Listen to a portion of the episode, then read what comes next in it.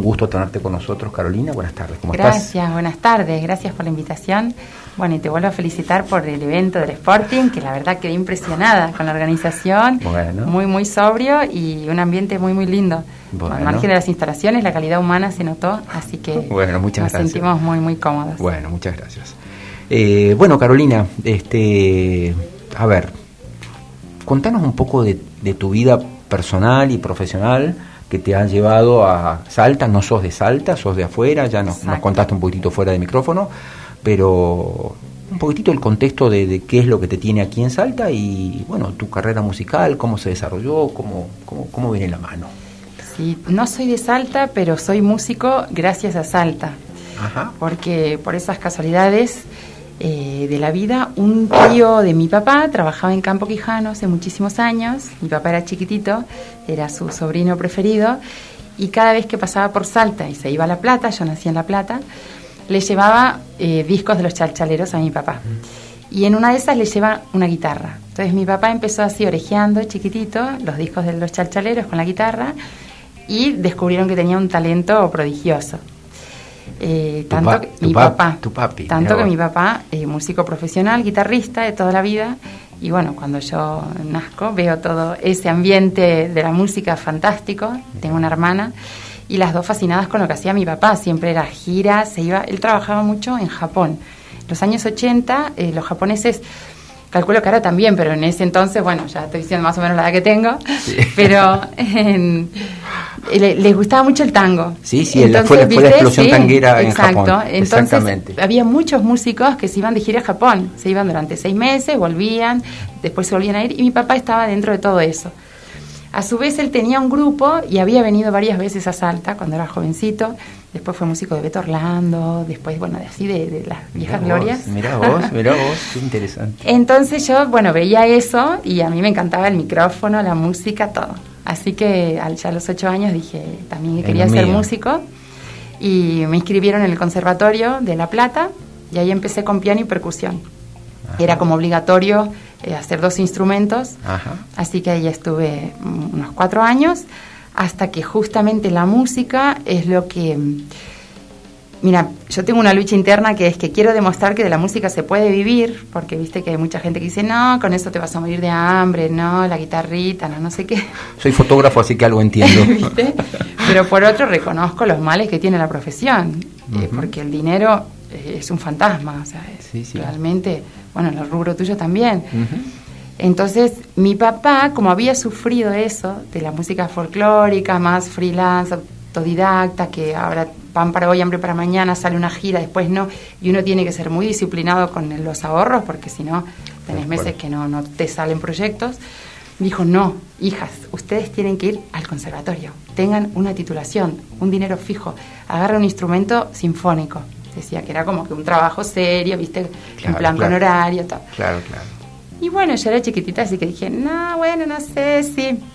A todo esto decide mi papá, lo que decía, toda esa inestabilidad musical que él sufría como músico profesional, no quería que la sufriéramos mi hermana y yo. Claramente. Entonces en el 90 decide irse del país, decide mi familia, y nos fuimos a Tenerife, porque mi abuelo era de Tenerife. Teníamos ahí familia todavía, y dijeron, bueno, nos vamos. Y en el Conservatorio eh, de Santa Cruz de Tenerife, allí hice piano, porque ya venía con los conocimientos, y ahí estuvimos dos años. Y una isla maravillosísima mm, para ir de vacaciones, porque para vivir, bueno, hay que nacer ahí. Esos lugares que son divinos, pero si naces ahí. Exacto.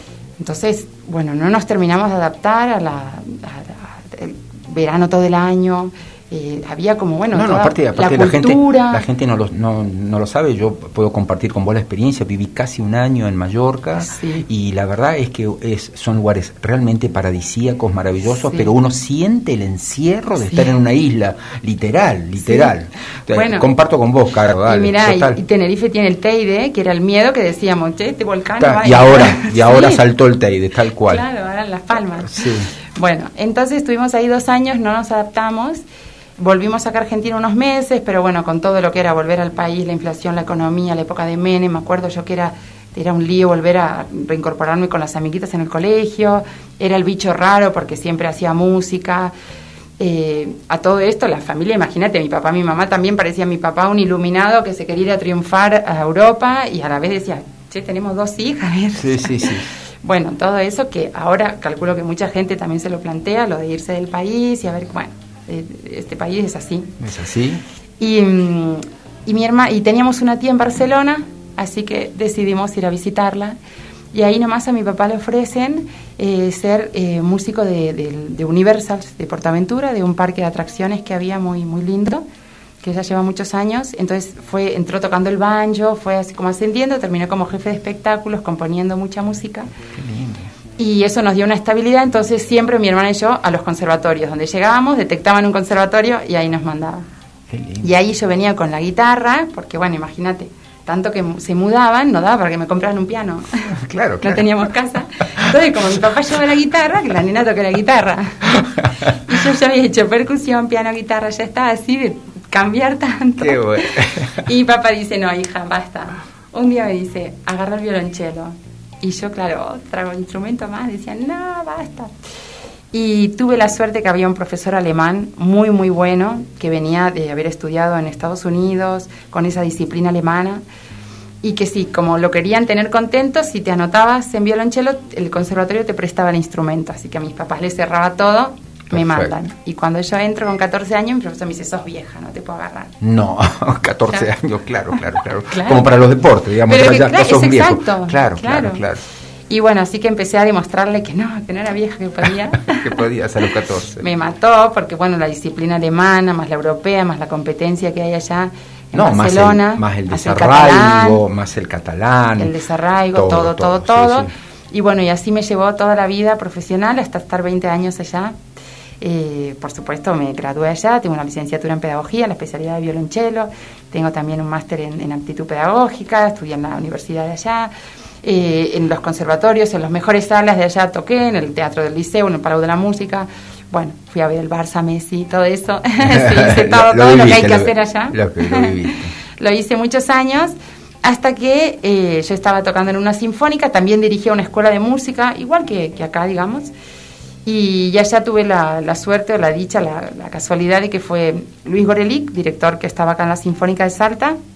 estoy hablando del año 2008, 2007 y bueno, me invitó a Salta a, tocar una semanita. Grabé justo un, disco para Sony con la Sinfónica, así que bueno, volver a recuperar las raíces es lo que me hizo apostar por, bueno, capaz que mi país, las raíces, no sé. Además, no tanta, bueno, un raíces parcialmente, porque vos sos de La Plata, digamos, ¿no? Sí, pero También Salta fue un lugar nuevo para vos. Sí, ya bueno, seguí contando la historia, dale, dale. No, entonces, bueno, descubrí que, aun con todo lo que tiene este país, tiene mucho potencial y, es para estar orgulloso. Yo pensaba que eh, al haberme ido tan chiquita, y, soy más catalana que argentina, ¿no? Mi, corazón sí es catalán.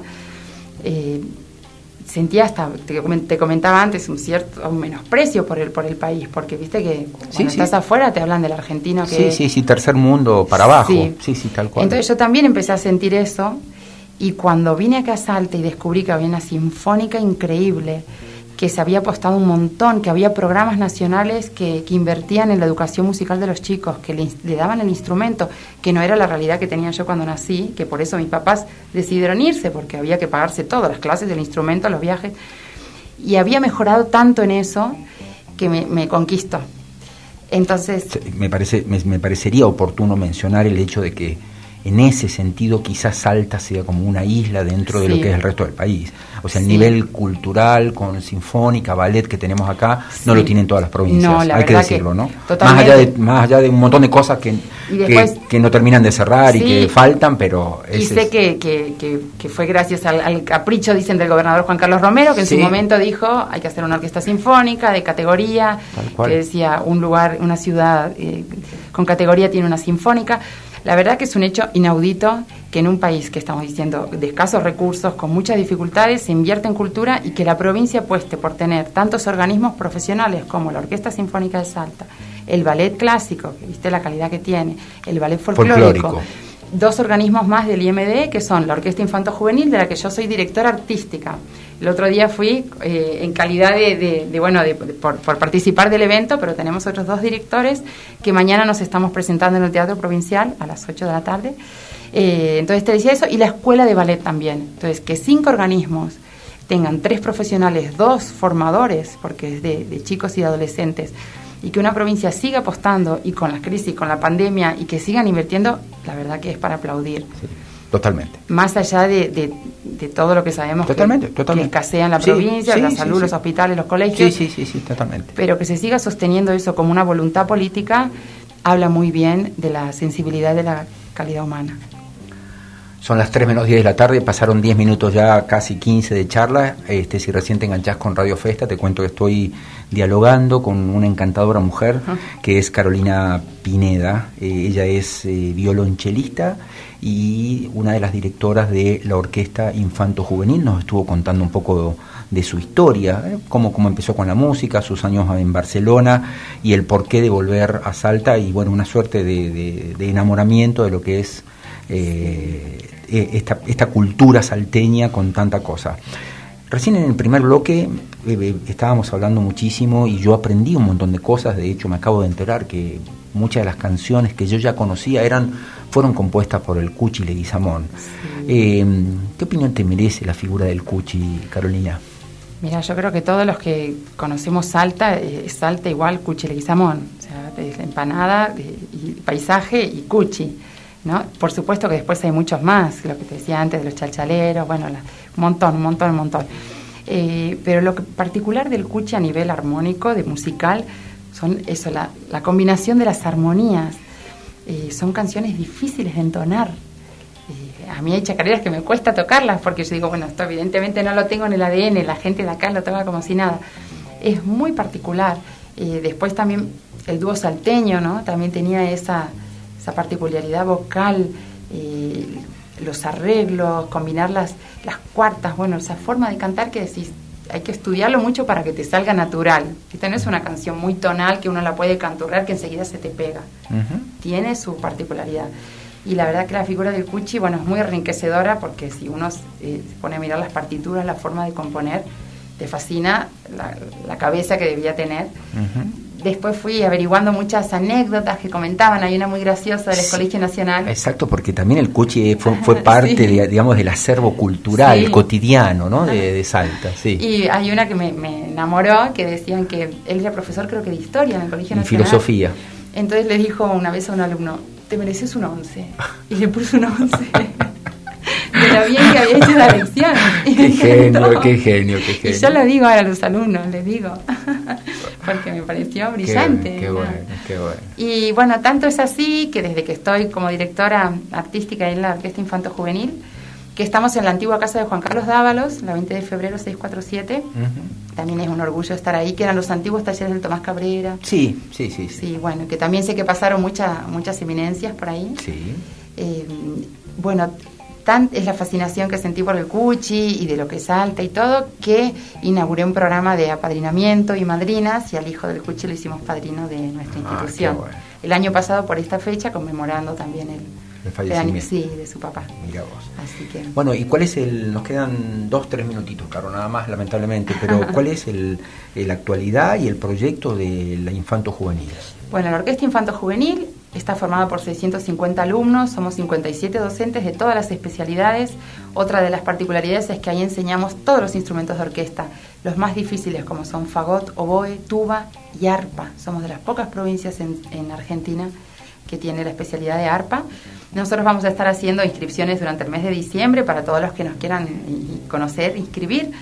Y la idea es que mañana, después de casi dos años, nos estamos presentando en el Teatro Provincial a las 20 ah, horas. Qué lindo. Sí, las entradas ya están agotadas. Ay, qué bueno, qué bueno. Pero bueno, algo vamos a subir, así que para que sepan. Y mañana va a ser un poco de todo. Vamos a terminar cantando el Carnavalito del Duende en honor al Cuchile Guizamón. Ay, qué lindo. Pero la idea es hacer un poco de todo. Vamos a hacer Libertango también conmemorando el centenario de Piazzolla.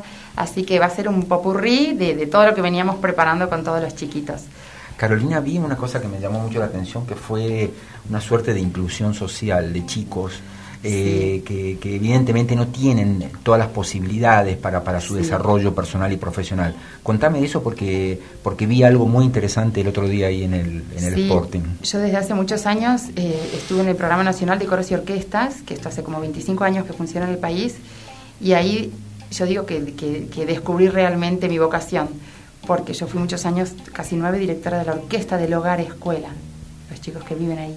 Entonces eso me despertó todo un mundo para ayudar y para utilizar la música como herramienta para fortalecerles la autoestima, para la realidad que tengan en su casa, no la puedo cambiar, pero sí los puedo fortalecer a ellos para que, no importa, pueden salir de ahí. Entonces, eso gracias a, toda la gestión que estuve haciendo, más Nación, que Ministerio de Educación de la Nación eh, se replanteó volver a retomar eso, reactivamos ese programa a partir del Programa Nacional de las Artes, sale una línea nueva, se va a estar presentando el lunes, Arte Escolar, donde todos los chicos de muchas instituciones del interior también y del capital pueden elegir entre aprender un instrumento o cantar, coros y orquestas, danza y artes visuales. Eso a día de hoy tengo más de 700 chicos inscriptos. No pagan absolutamente nada y se les da el instrumento también. Pero eso va a dar para otro programa. Sí, otro programa, claro que sí.